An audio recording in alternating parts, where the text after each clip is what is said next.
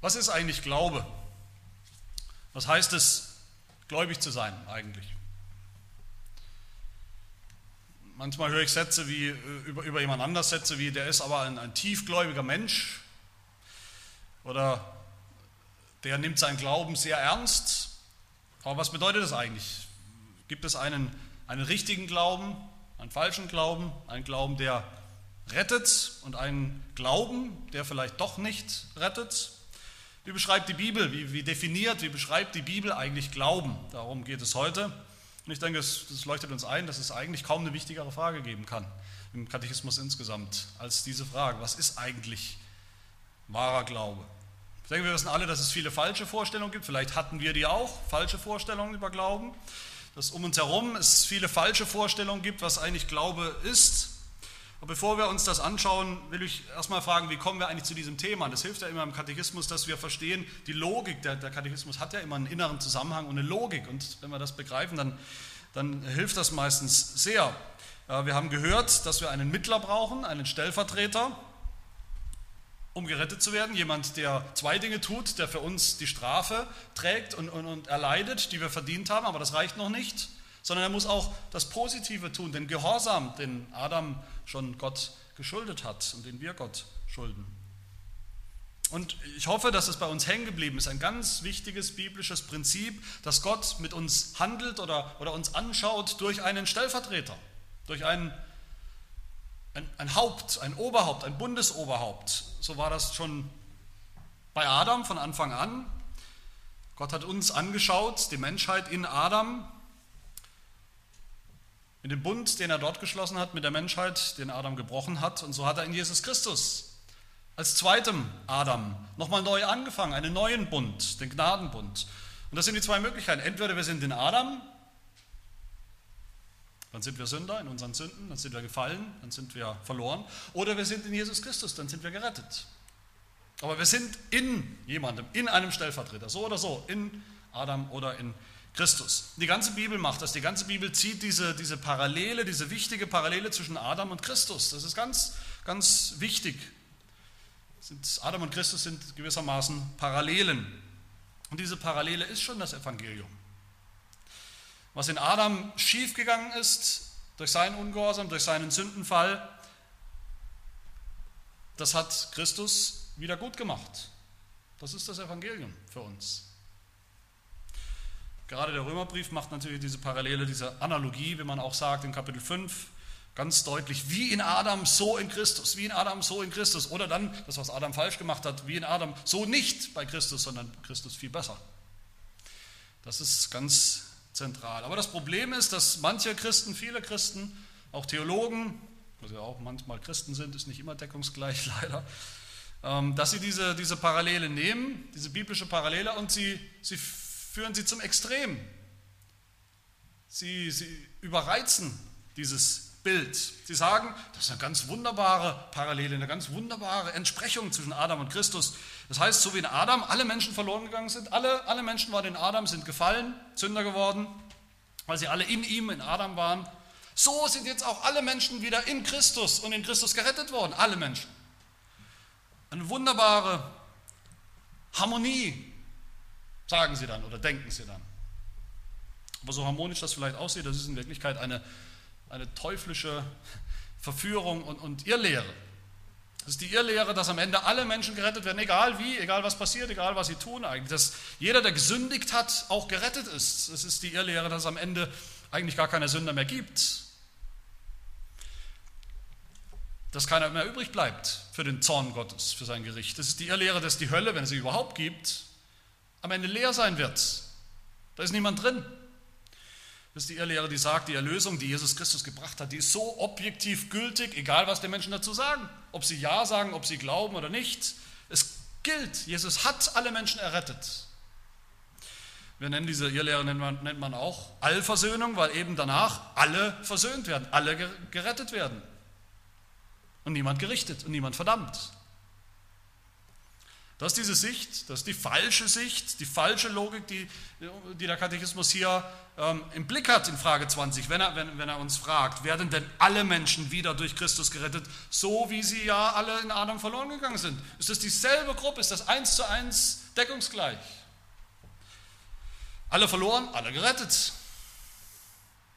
Ist das die Logik der Erlösung. Und bevor wir auf die Antworten kommen, die uns unser Katechismus gibt, will ich sagen, das ist, das ist keine verrückte Sicht, das ist keine völlig exotische Sicht, die nur irgendwelche äh, spitzfindigen Theologen vielleicht ausgetüftelt haben. Das ist eine weit, weit verbreitete Sicht. Das ist eine Sicht, die weit verbreitet ist in landeskirchlichen Kreisen, vielleicht mehrheitlich, dass im Grunde alle Menschen irgendwo gerettet werden, zumindest mal die, sagen wir mal, die, das Volkschristentum, die sind alle durchgetauft, also da kann auch nichts mehr passieren, die sind alle, kommen alle in den Himmel. Die Hölle ist leer, wenn es sie überhaupt gibt. Viele landeskirchliche Theologen und auch Christen wieder glauben längst nicht mehr an das, was man früher den sogenannten doppelten Ausgang der Geschichte genannt hat, dass es eben zwei, sozusagen zwei, zwei Ziele, zwei Endstationen gibt, dass es eben Himmel und Hölle gibt. Und in beidem sind Menschen. Nein, es bleibt irgendwie nur noch der Himmel für alle. Und das, das kann man sehen und erleben bei, bei sagen wir mal, 90, 99 Prozent der Beerdigungen, wenn man mal hingeht. Wo praktisch jeder in den Himmel gelobt wird. Selbst die Menschen, die es zeitlebens eigentlich überhaupt nicht wollten, die sich niemals als Christen bezeichnet haben. Plötzlich ist klar, natürlich sind alle bei Gott, alle im Himmel, alles ist gut. Im Pietismus, Pietismus, da sagen wir oft, ja, das ist uns vielleicht nah, der Pietismus, das ist noch irgendwie fromm, fromme, fromme Szene, nicht so liberal, aber im Pietismus finden wir auch weite Kreise, die sehr offen sind für diese Allversöhnung, dass am Ende alles, ähm, alles gut wird, für alle. Was sagt der Katechismus, was sagt die Bibel, was sagen wir dazu? Unser Katechismus macht hier drei Dinge. Er erklärt, äh, er spricht zunächst von der Notwendigkeit des Glaubens. Der Glaube ist absolut notwendig. Dann definiert er für uns eigentlich, was wahrer Glaube ist. Und dann drittens geht es um den Inhalt des Glaubens. Also Notwendigkeit, ähm, Definition und der Inhalt des Glaubens. Zum ersten also die Notwendigkeit des Glaubens. Auf diese Frage, wie gesagt, die Menschen auch stellen, ist das so? Alle verloren? Jetzt durch Christus alle wieder gerettet? Sagt unser Katechismus ganz einfach und kategorisch, nein. Eigentlich könnte man dann nach Hause gehen, Thema erledigt.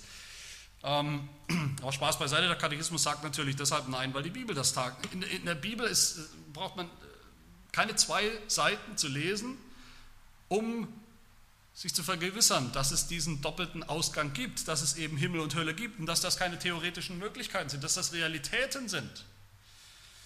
Die Hölle ist kein Gedankenspiel in der Bibel, keine, keine Hölle, die, in die vielleicht in Wirklichkeit niemand kommt. Sie ist voller, tragischerweise voller echter Menschen und wird es in alle Ewigkeit sein.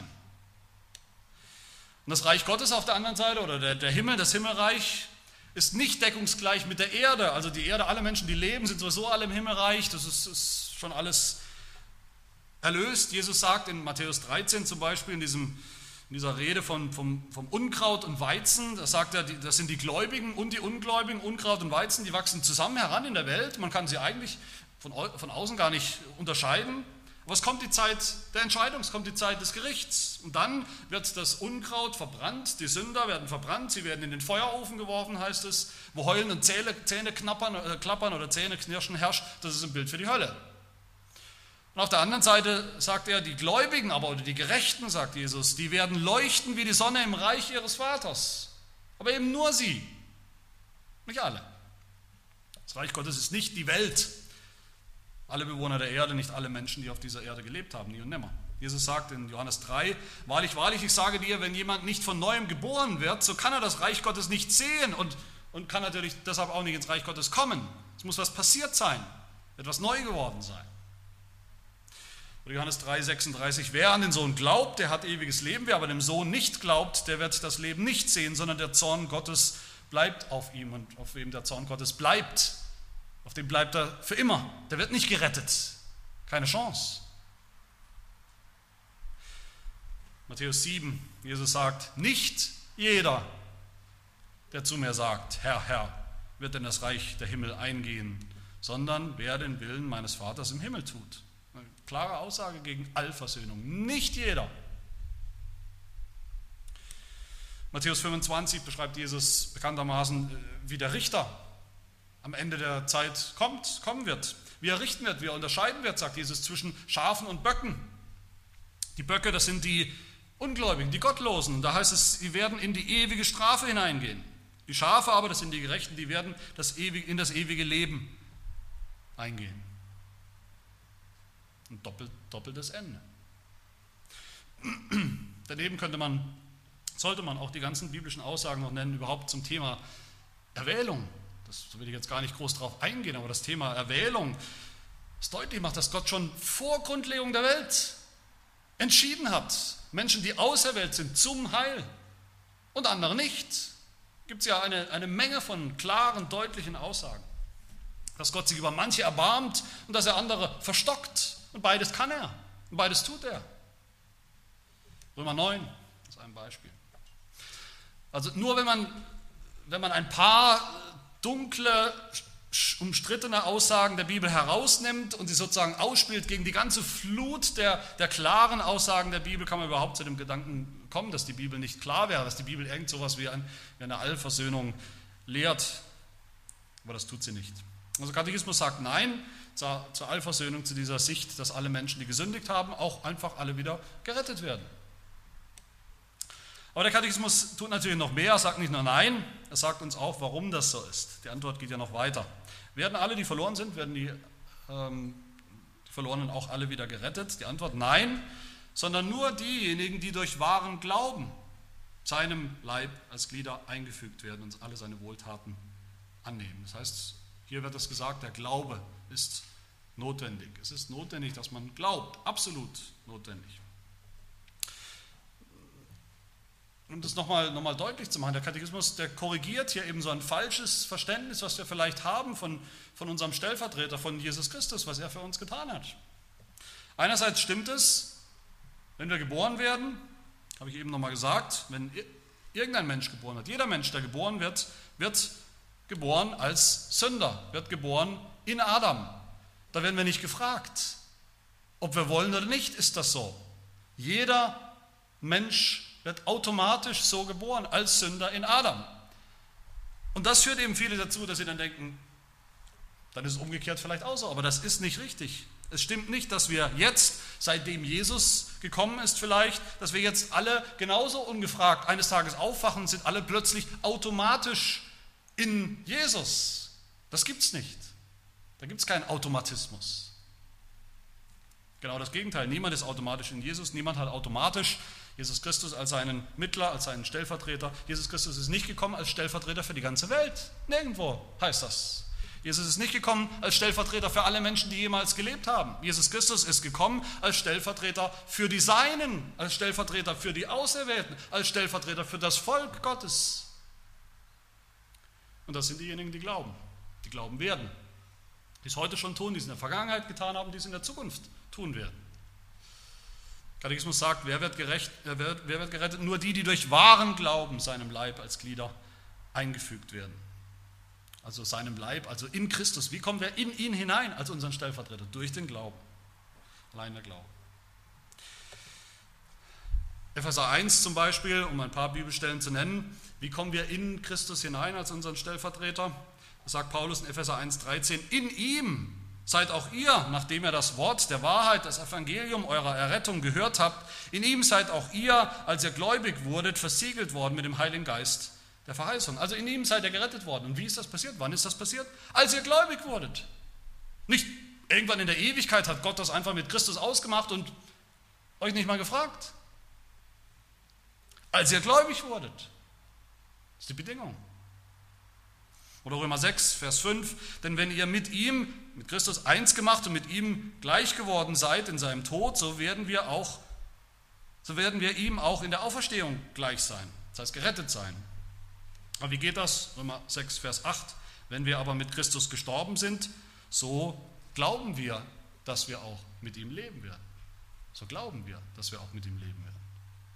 Das passiert nur, wenn wir glauben, dass wir mit ihm eins gemacht werden in, seine, in seiner Auferstehung und sein Leben bekommt, das ewige Leben.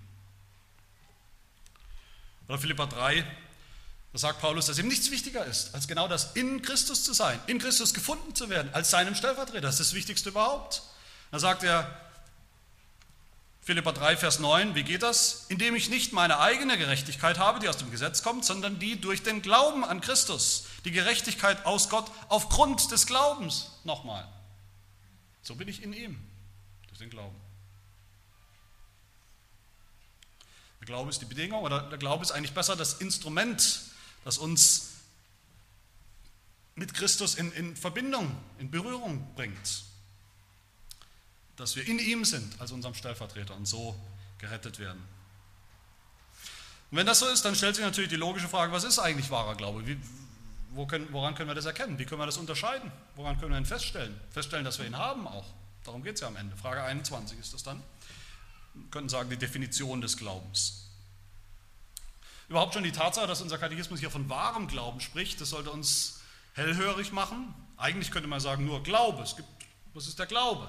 Das würde reichen. Aber der Katechismus sagt, der wahre Glaube, das macht natürlich deutlich, dass es da auch was Unwahres gibt. Andere Versionen, die nicht retten. Falsche Formen des Glaubens. Und das gibt es auch. Es gibt falsche Formen des Glaubens, Formen des Glaubens, die nicht retten. Was wir werden das zum Beispiel, ich will noch ein paar Beispiele nennen. Es gibt einen Glauben, zum Beispiel, der glaubt, dass es Gott gibt, dass Gott existiert. Dass er, dass er ist, wer er sagt, er ist. Dass die Bibel vielleicht sogar stimmt, dass vielleicht alles stimmt, was in der Bibel steht. Der aber trotzdem nicht rettet. Paulus sagt in 1. Korinther 13, ich denke, da spricht er von so einem Glauben, der sagt, wenn ich allen Glauben besäße auf der ganzen Welt, so dass ich Berge versetzen könnte, ein Glauben ohne Liebe, sagt er später, dieser Glaube wäre nichts am Ende weil er nicht rettet. Es gibt eine Form des Glaubens, die vielleicht viel kann, viel vermag, aber das ist kein rettender Glaube. Es ist vielleicht, ein, man könnte sagen, ein objektiver Glaube, ein Glaube, der, der bestimmte Dinge, einfach viele Dinge vielleicht auch zugesteht und glaubt, dass sie so sind, dass Gott so ist, wie er ist, dass er existiert. Was im Jakobusbrief heißt, Kapitel 2, du glaubst, dass es nur einen Gott gibt, das ist ja schon mal was wert, weil viele Menschen glauben, es gibt ganz viele Götter. Du glaubst, dass es nur einen Gott gibt, du tust wohl daran, auch die Dämonen glauben es und zittern. Die Dämonen wissen, dass es nur einen Gott gibt. Das ist ein Glauben, den sie haben, aber die Dämonen sind nicht gerettet. Das ist kein rettender Glaube. Das ist ein Glaube von, eine Überzeugung von bestimmten Fakten. Eine reine Erkenntnis könnte man sagen, eine Erkenntnis im Kopf, eine Kopfsache und nicht eine Herzenssache dieser Glaube. Nichts, was uns irgendwie bewegt, zu irgendwelchen Entscheidungen irgendwie zu leben, rauszugehen, etwas zu tun, etwas zu wagen, das unsere Entscheidungen prägt, verändert. Es ist nur im Kopf, Dinge, die man abnickt und zustimmt. Dann gibt es noch eine zweite Form des Glaubens, die man hier nennen könnte, die auch nicht, auch nicht rettet, und das ist ein, ein vorübergehender Glaube. Auch das gibt es. Ein Glauben auf Zeit vielleicht. Davon spricht Jesus zum Beispiel im Gleichnis vom, vom vierfachen Ackerboden. Da sagt er, es gibt unterschiedliche Böden, auf denen, auf denen das Evangelium, wenn es gepredigt wird, fällt. Und da ist, ähm, da wo das Wort Gottes, wo das Evangelium auf felsigen Boden fällt bei den Menschen, wo das der Fall ist, da ist es nicht wirkungslos. Das ist nicht, dass die einfach das nicht glauben und nicht hören wollen, das Evangelium. Nein, was passiert? Sie hören das Wort, das Evangelium, das Gepredigte, sie nehmen es auf, sie freuen sich, sie nehmen es auf mit Freude ist doch gut. Was, was ist das Problem an diesem Glauben? Sie glauben, sie reagieren mit Freude. Das Problem ist, Jesus sagt, er hat aber, dieser Glaube, diese Menschen haben aber keine Wurzel in sich, sondern ist wetterwindisch. Wenn nun Bedrängnis oder Verfolgung entsteht, um des Wortes willen, so nimmt er sogleich Anstoß. Dieser Glaube bleibt also nicht. Er bleibt nicht bestehen. Er ist zeitlich. Für eine gewisse Zeit solange alles gut geht, solange alles flutscht. Und ich fürchte, dass diese Form des Glaubens sehr weit verbreitet ist, viel weiter als wir meinen vielleicht, unter Leuten, die sogar regelmäßig in die Kirche gehen, in Gemeinden gehen, die sogar sich zu Christus bekennen, die Glaubensbekenntnis abgelegt haben. Der einzige Grund, warum diese Menschen glauben, warum sie noch glauben, ist, dass diese Bedrängnis oder Verfolgung, von, von der Jesus Christus spricht, eben noch nicht da ist, noch nicht gekommen ist. Und das, das trifft auf uns zu, oder nicht? In unserem Land ist es ja wirklich leicht, so zu glauben an Jesus Christus. Es kostet uns praktisch nichts in Deutschland, Christ zu sein, zu sagen, ich bin Christ, ich glaube, ich gehe in die Kirche, ich bekenne mich zu Jesus Christus, kostet praktisch nichts an Nachteilen im Vergleich zu anderen Kulturen oder Ländern, wo es einen das Leben kosten kann, innerhalb von 24 Stunden. Aber wenn das mal käme, wenn Verfolgung käme, wie schnell wird sich dieser Glaube dann in Luft auflösen? Und selbst wenn er es nicht tut, selbst wenn er noch bleibt, die Verfolgung kommt nicht, diese Leute machen noch weiter, bekennen sich zu Christus, dieser Glaube rettet nicht, rettet niemanden. Möge Gott uns natürlich bewahren vor so einem Glauben. Und deshalb sollen wir uns auch immer selbst wieder prüfen, ob wir vielleicht so einen, so einen wetterempfindlichen Glauben haben, der am Ende nicht bleibt, der am Ende nicht trägt, der am Ende nicht rettet. Damit kommen wir zum einzig wahren Glauben, der, der dann ja in Frage 21 beschrieben wird. Was ist wahrer Glaube? Wahrer Glaube. Wahrer Glaube heißt, es ist nicht allein, sondern auch. Das ist die Antwort. Nicht allein, sondern auch. Das heißt, es gibt zwei Teile in der Antwort. Beide Teile sind absolut notwendig für uns, nicht nur der erste. Der erste Teil, wahrer Glaube, ist nicht allein eine zuverlässige Erkenntnis, durch welche ich alles halte, was uns Gott in seinem Wort offenbart hat.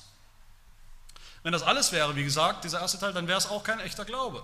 Das ist das, was wir gerade besprochen haben. Dieser, dieser Glaube, man glaubt eben, dass das stimmt, was in der Bibel steht, dass das stimmt über Gott, dass es ihn gibt, dass es den dreieinen Gott gibt, den Vater, den Sohn, den Heiligen Geist, ja, von mir aus, den Schöpfer, glauben wir alles.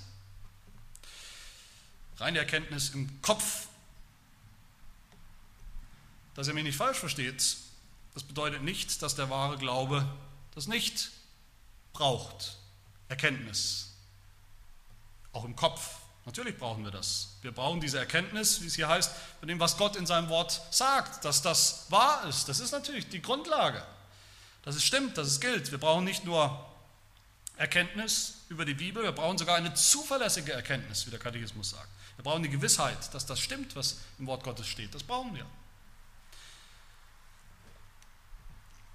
Und das ist das erste Merkmal, denke ich, dass man sagen kann über wahren Glauben. Ich habe vier Merkmale hier, die wir in unserem Katechismus-Text haben. Das erste Merkmal des wahren Glaubens ist, er beruht auf dieser gewissen Erkenntnis aus dem Wort Gottes, dass das Wort Gottes das Wort Gottes ist. Er beruht darauf, dass wir bestimmte Dinge, bestimmte Inhalte, bestimmte Glaubenssätze für, für wahr erkannt haben, für wahr halten, für unumstößlich wahr halten. Das ist die Grundlage. Aber das allein rettet noch nicht. Es fehlt der zweite Teil. Das sondern auch in der Antwort. Wahrer Glaube ist nicht allein, diese zuverlässige Erkenntnis, von dem, was in der Bibel steht, könnte man sagen, Wort Gottes, sondern auch ein herzliches Vertrauen, welches der Heilige Geist durchs Evangelium in mir wirkt, das nicht allein anderen, sondern auch mir Vergebung der Sünden, ewige Gerechtigkeit und Seligkeit von Gott geschenkt ist, aus lauter Gnade, allein um des Verdienstes Christi willen. Da haben wir schon das zweite Merkmal des Glaubens. Wahrer Glaube, das zweite Merkmal des wahren Glaubens ist Vertrauen. Vertrauen ist das Gegenteil von was? Von Misstrauen, ja, aber von, von Zweifel könnte man sagen. Das Gegenteil von Zweifel, von Angst, von Unsicherheit, von Ungewissheit. Ungewissheit und ähm, Angst lähmen, lähmen jeden Menschen, lähmen unser Leben. Wenn wir in Ungewissheit sind, wenn wir in Angst stecken, dann lähmt uns das. Aber wahrer Glaube ist Vertrauen und Vertrauen motiviert. Vertrauen äh, ist, ist eine Haltung für, für unser Leben. Das ist etwas, das uns bewegt, anders zu leben. Wer vertraut, der kann anders leben als jemand, der in ständiger Angst und Unsicherheit ist. Wer vertraut, der traut sich etwas. Wer vertraut, der, der traut sich etwas.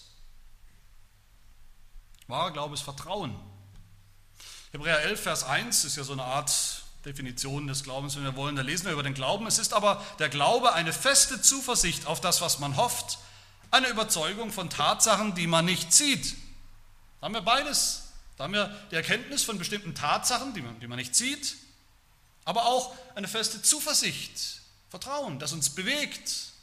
Und nicht zufällig kommt ja dann nach dieser Definition des Glaubens, Hebräer 11, kommen ja die ganzen Geschichten, die ganzen Vätergeschichten, die ganzen Helden in Anführungsstrichen des Glaubens werden ja nochmal aufgezählt, die ja alle aufgrund des Glaubens gehandelt haben und gelebt haben und große Dinge vollbracht haben. Der Glaube hat sie motiviert, im Vertrauen zu handeln, vor, voranzugehen. Herzliches Vertrauen, das ist natürlich viel mehr als nur Erkenntnis im Kopf, das wissen wir. Das ist eine ganz, eine ganz andere Kategorie. Es zeigt sich in unserem alltäglichen Leben, ob wir so ein herzliches Vertrauen zu Gott haben.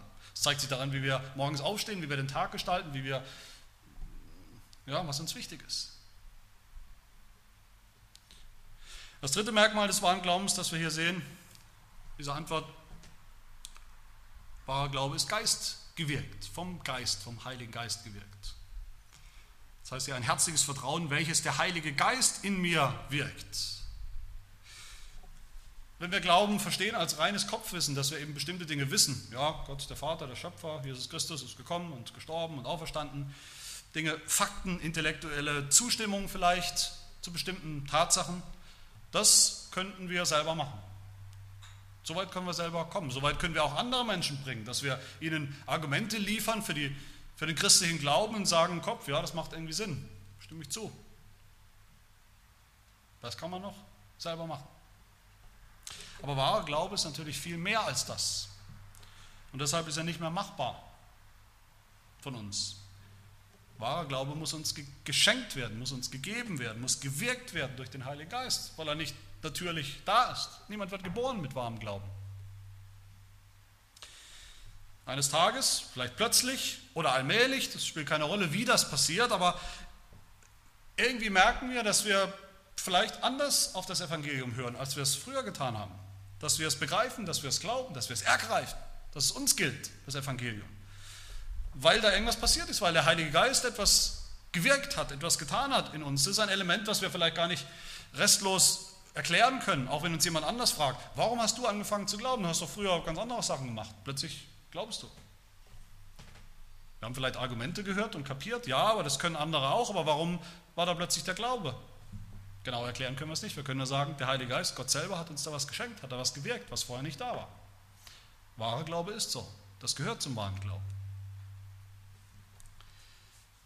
Und das vierte Merkmal und letzte Merkmal des wahren Glaubens, was wir hier sehen, der wahre Glaube ist nicht unpersönlich, sondern er ist sogar sehr, sehr persönlich.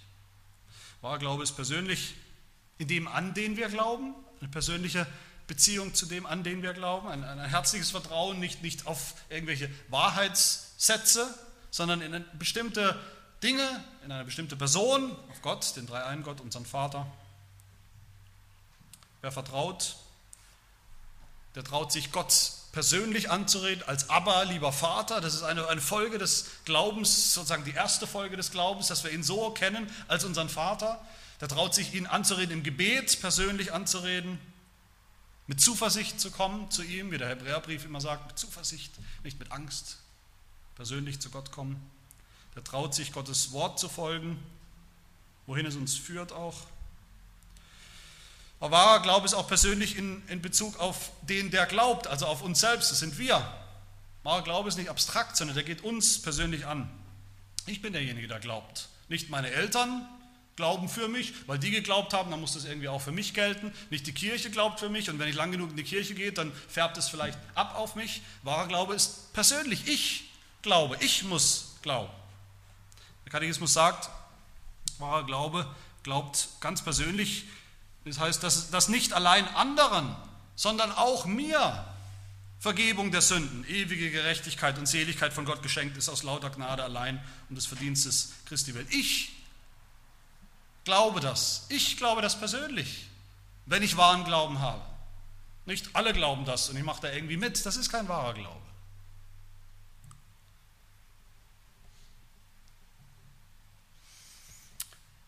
Das ist wahrer Glaube, diese vier Merkmale.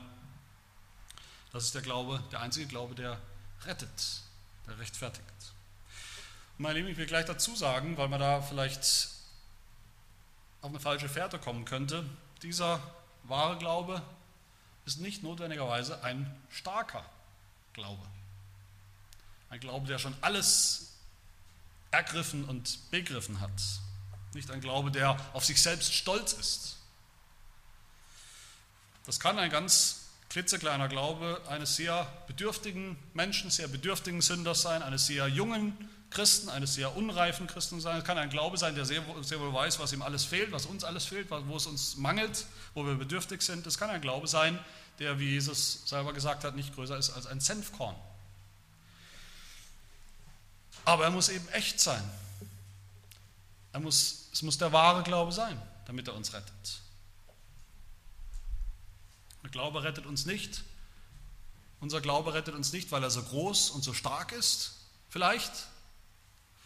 Der Glaube rettet uns, weil der, an den wir glauben, so groß und so stark und so mächtig ist. Das ist der Unterschied. Und damit sind wir beim letzten Gedanken, wahrer Glaube hat, hat einen, einen klaren Inhalt. Was ist für einen Christen notwendig zu glauben? Inhaltlich, das ist die letzte Frage. Ich habe das schon letzte Woche versucht, überhaupt mal deutlich zu machen, weil uns, vielleicht uns nicht, ich hoffe nicht, aber doch vielen Menschen, auch vielen Christen fällt das schwer, das, das irgendwie in, in, den Kopf zu bekommen, dass es solche Dinge gibt, dass es einen Inhalt oder Inhalte des Glaubens gibt, die wir unbedingt wissen und glauben und bekennen müssen, um gerettet zu werden. So notwendig, dass, dass ich das oder andere auch eigentlich ohne mit der Wimper zu zucken sagen sollten, wer das nicht weiß, wer das nicht bekennt, der ist kein Christ. Fertig ab. Damit haben wir Schwierigkeiten. Ich weiß nicht warum. Aber es ist so. Und was ist der Inhalt? Das ist natürlich die, die Gretchenfrage. Was ist der Inhalt des wahren Glaubens, den wir kennen müssen, auf den wir so herzlich vertrauen, glauben müssen? Der Katechismus sagt uns, alles, was uns im Evangelium zugesagt wird. Das Evangelium ist der Inhalt. Aber weil wir alle wissen, da gibt es viel Verwirrung, was ist das Evangelium? Liefert uns der Katechismus sogleich die Zusammenfassung dazu. Was ist das Evangelium? Das Evangelium, wie es uns unser allgemeines, wahrhaftiges christliches Glaubensbekenntnis zusammengefasst lehrt. Und es zitiert dann, der Katechismus zitiert dann das sogenannte apostolische Glaubensbekenntnis, das wir ja regelmäßig bekennen, auch heute wieder im Gottesdienst bekennen werden. Und da werden wir jetzt nicht groß drauf eingehen, weil das werden wir in den kommenden Wochen tun. Der Katechismus entfaltet ja dann die, die zwölf Artikelchen dieses Glaubensbekenntnisses ähm, im Detail in den kommenden Wochen. Ich will deshalb schließen mit drei, drei kurzen Bemerkungen zu dem, was wir da hören und auch bekennen. Die erste Bemerkung, diese Dinge sind, die wir da im Apostolikum bekennen, auch heute bekennen werden, diese Punkte sind für uns notwendig, notwendig zu glauben, notwendig zu bekennen, damit wir uns Christen nennen dürfen und können. Alle Dinge. Ich hoffe, ich sage das jedes Mal bei jedem einzelnen Punkt deutlich. Alle zwölf Punkte des apostolischen Glaubensbekenntnisses. Wer nur einen Punkt davon weglässt, ich hoffe, ich kann das zeigen, der hat nicht mehr den wahren Glauben. Das sind alles notwendige Dinge da drin. Wir gehen manchmal damit um, dass ja, ist eine ganz nette Zusammenfassung, naja, ob ich jetzt die Hälfte davon noch glaube oder nicht, dass Gott wirklich der Schöpfer ist, all das ist, ja, kann man diskutieren. Nein, wir werden sehen, das sind notwendige Dinge. Die zweite Bemerkung, wenn, wenn das das Evangelium ist, was wir da hören, was wir bekennen und glauben müssen, wenn das Apostolikum, sozusagen, wenn das zusammenfasst, das Evangelium, das wir kennen müssen, das wir glauben müssen, das wir bekennen müssen. Was ist dann mit dem Rest der Bibel? Was ist dann mit dem Rest unseres Bekenntnisses? Wir haben ja noch im Heidelberger noch Fragen davor und noch viele Fragen danach. Was ist mit dem niederländischen Bekenntnis? Was ist mit der Dortrechter Lehrregel? Das ist keine theoretische Frage, das ist eine Frage, die mir schon gestellt wurde. Es gibt immer wieder Christen, die sagen, das Evangelium will ich natürlich gern bekennen, aber der Rest eurer Bekenntnisse ist doch nur Luxus, es sind nur Detailfragen der Theologie. Was, was muss ich jetzt bekennen über wie viele Ämter wir in der Gemeinde haben oder, oder, oder was in Zukunft äh, noch passiert oder, oder über die Schöpfung genau oder was auch immer? Warum muss ich den den ganzen Heidelberger äh, bekennen, um Mitglied zu sein, um zum Abendmahl vielleicht zugelassen zu werden. Es reicht doch das apostolische Glaubensbekenntnis, da steht es doch. Das ist das eigentliche, was wir wissen müssen, bekennen müssen. Warum noch andere Bekenntnisse? Das wäre ein doppeltes Missverständnis sogar. Der Heidelberger meint ja ganz gewiss nicht, aha, ab hier, ab Frage 23, vielleicht nur die Fragen danach, dieses Apostolikum jetzt erklären, da finden wir das, was wir glauben müssen der Rest ist sozusagen Kür, ist Luxus, kann man lesen, wenn man will, aber braucht man nicht unbedingt. Das wäre ein völliges Missverständnis. Der ganze Katechismus erklärt den Glauben, der im Apostolikum zusammengefasst wird. Der ganze. Haben wir jetzt auch schon in den in Fragen bisher gehört. Wir werden es auch nächste Woche sehen. Dieses apostolische Glaubensbekenntnis, das umfasst unser ganzes christliches Leben. Das umfasst auch die drei Teile des Heidelbergers. Und es wäre noch ein Missverständnis, so zu denken, weil es voraussetzt, dass es in unseren Bekenntnissen, wenn man die drei nimmt, irgendwo um irgendwas anderes geht als um das Evangelium. Als wäre das der Fall. Aber das ist nicht der Fall. Ich will mal eine, heute sagen wir neudeutsch, eine Challenge Was macht man mit Challenge? Formulieren oder sowas? Oder, oder ähm, anbieten, dass mir irgendjemand von euch irgendetwas nennt aus unseren Bekenntnissen, das nicht mit dem Evangelium zu tun hat. Dann, wenn, wenn ihr uns überzeugt, dann müssen wir es rausstreichen.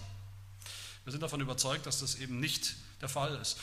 Ich habe ein Beispiel rausgesucht im niederländischen Glaubensbekenntnis Artikel 7, da geht es um die Bibel, um, das, um die Bibel als Wort Gottes. Man könnte sagen, ja, jetzt nicht direkt Evangelium, es geht um die, um die Bibel, ist sie Wort Gottes oder nicht. Und da heißt es, kleine Einleitung, wir glauben, dass diese heilige Schrift vollkommen den ganzen Willen Gottes umfasst und dass in ihr all das in vollem Maße gelehrt wird, jetzt kommt's, was von den Menschen geglaubt werden muss, damit sie die Seligkeit erlangen.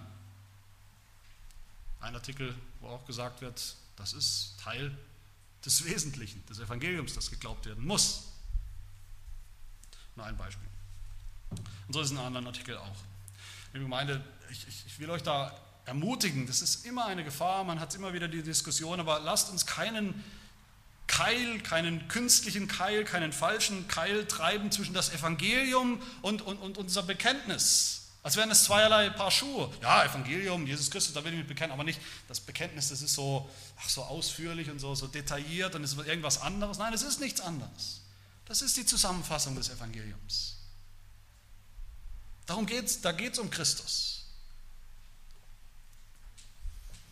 Und meine letzte Schlussbemerkung ist dann ganz logisch und, und einfach. Haben wir diesen wahren Glauben?